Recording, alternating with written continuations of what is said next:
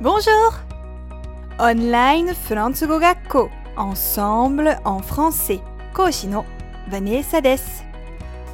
今日もとっても役立つフランス語の表現をご紹介しますね。人から何か手伝おうかと言われたとき、いや、大丈夫です。ということはありますよね。そんなとき、いや、大丈夫です。それには及びませんよ。とフランス語ではどのように言えばいいんでしょうか Ce n'est pas la peine. Ce n'est pas la peine.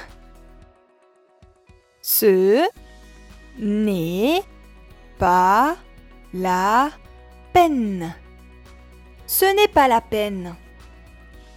直訳すると、それは苦しみではないですが、その苦労をわざわざする必要はありません。という意味で使うんですね。いや、大丈夫です。それには及びません。と言いたいときに使います。ぜひ使ってみてくださいね。さて、もっとフランス語を勉強したいという方は、Ensemble のレッスンでお待ちしています。Au revoir! À bientôt!